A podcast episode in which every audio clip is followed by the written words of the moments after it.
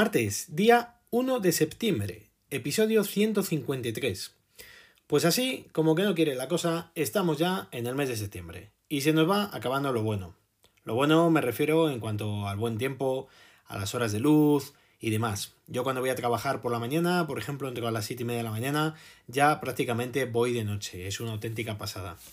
Cuando nos confinaron en marzo íbamos hacia el buen tiempo, pero es que ahora vamos al revés. Así que esperemos no llegar a peores restricciones y sigamos con todas las precauciones que podamos tener y más. Por lo demás, esto parece el día de la marmota. Un día suben los casos y otro día bajan.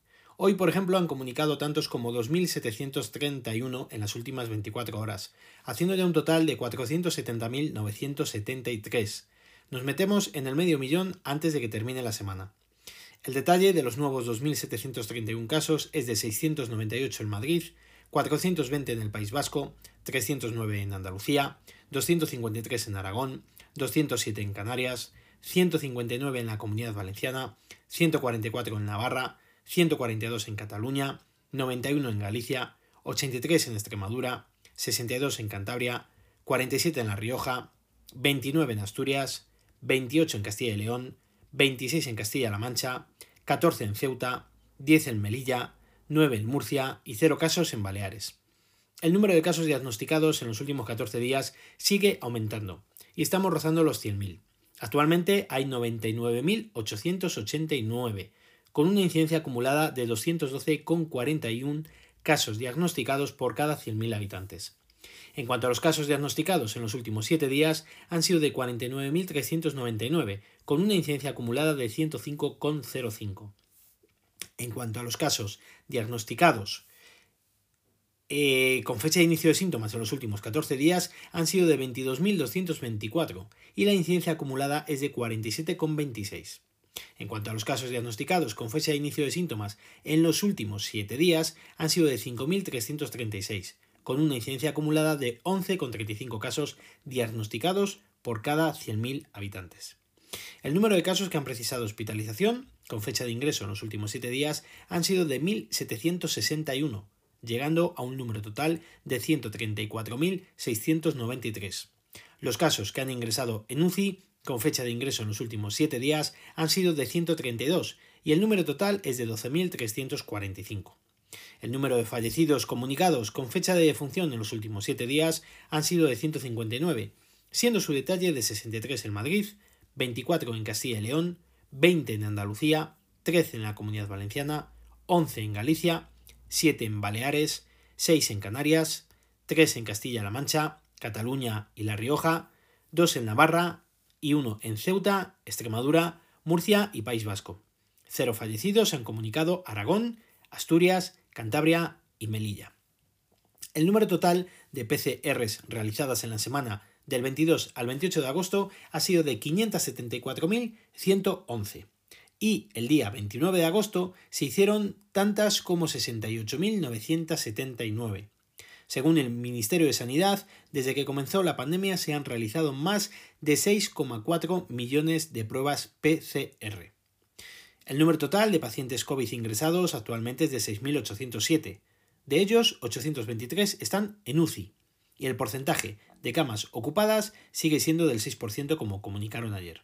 Los ingresos en las últimas 24 horas han sido de 888 y las altas en estas últimas 24 horas han sido de 795. Mientras los ingresos sean superiores a las altas, mal vamos. En el resto de Europa y fuera de Europa sigue todo igual. En Europa seguimos siendo los que mayor incidencia acumulada tenemos y en Estados Unidos están a punto de superar la cifra de los 6 millones de contagiados. Por lo, por lo demás, las noticias siguen alrededor de las medidas que las distintas comunidades autónomas se están viendo obligadas a tomar para intentar mantener a raya los contagios. Y por ejemplo, Castilla y León ha mandado a fase 1 a las ciudades de Valladolid y Salamanca, al detectarse transmisión comunitaria. En este caso, en el tema de hostelería, por ejemplo, los restaurantes, terrazas al aire libre y demás, no estará permitido el consumo en la barra ni en la zona de cafetería o bar, ni tampoco el consumo de pie. Las mesas de no más de 6 personas, guardando la distancia de seguridad y con mascarilla. Limitaciones en cuanto a foros en cines, teatros, auditorios, etc. Limitaciones también en la práctica deportiva, bibliotecas, espacios culturales, en fin. Van a tener que preguntar qué pueden hacer y qué no. La pena o la lástima es que en este caso el alcalde de Valladolid va a recurrir estas decisiones a los tribunales, al entender que son perjudiciales para la ciudad. Pero claro, el alcalde es que es del PSOE y la Junta de Castilla y León está gobernada por el PP y Ciudadanos. Me parece una auténtica vergüenza que sigan pensando más por los intereses políticos que por el bien general. Así nos va, pero no en Castilla y León, en toda España. Como os comenté ayer, las declaraciones de Fernando Simón sobre los contagios y la situación en Madrid iban a traer eh, cola. Pues efectivamente, ya ayer por la noche la presidenta de la comunidad en Twitter se quejó enérgicamente de que pongan siempre el foco de nuevo en Madrid. Para rematar, el presidente del gobierno ha indicado que el incremento, sobre todo, está provocado principalmente por la movilidad y la indisciplina. En cuanto al cole, pues se siguen conociendo detalles de las medidas que podrán implantarse en el caso de que uno de nuestros hijos dé positivo por COVID. En este caso, podrá solicitar una baja laboral por esta causa. Y en el caso de que se tenga que quedar en casa por cuarentena, no podrás. Aunque hay un plan llamado, creo que era Me Cuida, con el cual podrás estar en casa con un permiso no retribuido. Seguiremos informando. Vamos con el apartado de tecnología. Ya tenemos disponible la versión de iOS 13.7 para nuestros dispositivos iOS, sin más novedad aparente que la inclusión de las notificaciones por COVID sin necesidad de instalar ninguna aplicación. De forma nativa se podrá hacer uso de dichas notificaciones siempre y cuando los gobiernos informen a Apple de todos los datos necesarios para que éste, a su vez, nos pueda informar respecto a estos datos de máxima actualidad. Parece ser que también ha salido la beta 7 para desarrolladores y solo para el Apple Watch, sin, en principio, haberse lanzado la misma versión beta para el resto de dispositivos y sistemas operativos. Van puliendo el rendimiento y la corrección de errores para su próximo lanzamiento y sobre todo para la versión Golden Master. Movistar ha indicado hoy en una nota de prensa el comienzo de su despliegue de la red 5G y en tan solo cuatro meses esperan estar en todas las grandes ciudades, y en un 75% del todo, de todo el territorio nacional. Ahora, para poder probarlo, ya sabéis, necesitamos en primer lugar que tengamos cobertura 5G de verdad, de la buena. En segundo lugar, que nuestro móvil sea compatible con dicha tecnología, que en el 99% de los casos no será así. Y luego, además, habrá que ver si podremos disfrutar de dicha tecnología sin necesidad de cambiar la tarjeta SIM, quien la tenga, porque ya sabéis que está la, la SIN, o bien sin necesidad de contratar ninguna tarifa adicional. Todo se verá cuando empiece a funcionar adecuadamente. Veremos a ver qué hacen las compañías.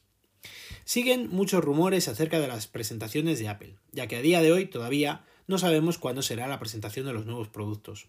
No obstante, se está hablando de nuevos colores para el iPhone, nuevos AirPods, nuevos iPad Air, los famosos AirTags que no llegan nunca, el nuevo Apple Watch 6 que podría venir con monitor de oxígeno en sangre, algo que por otra parte ya traen varios dispositivos que no son de Apple, evidentemente, y hasta una supuesta fecha que aplazaría dicha presentación, dichos lanzamientos, hasta el mes de octubre.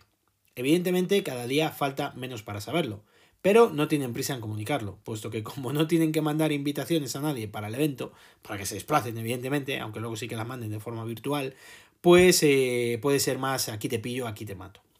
En fin, amigos y amigas, mañana más y mejor. Espero que no os olvidéis de mí, porque ya he visto que hoy día 1 de septiembre han vuelto los pata negra de los podcasts y a los chiquiticos como yo, tan chiquiticos, tan minúsculos, espero que me sigáis dedicando un poquito de vuestro apreciable tiempo. Si queréis contarme algo más, lo podéis hacer al email elgafaspodcast.com o en Twitter como arroba elgafaspodcast. Recuerda visitar mi blog, os dejo la dirección en las notas del episodio. Un saludo a todos y muchísimas gracias por vuestro tiempo.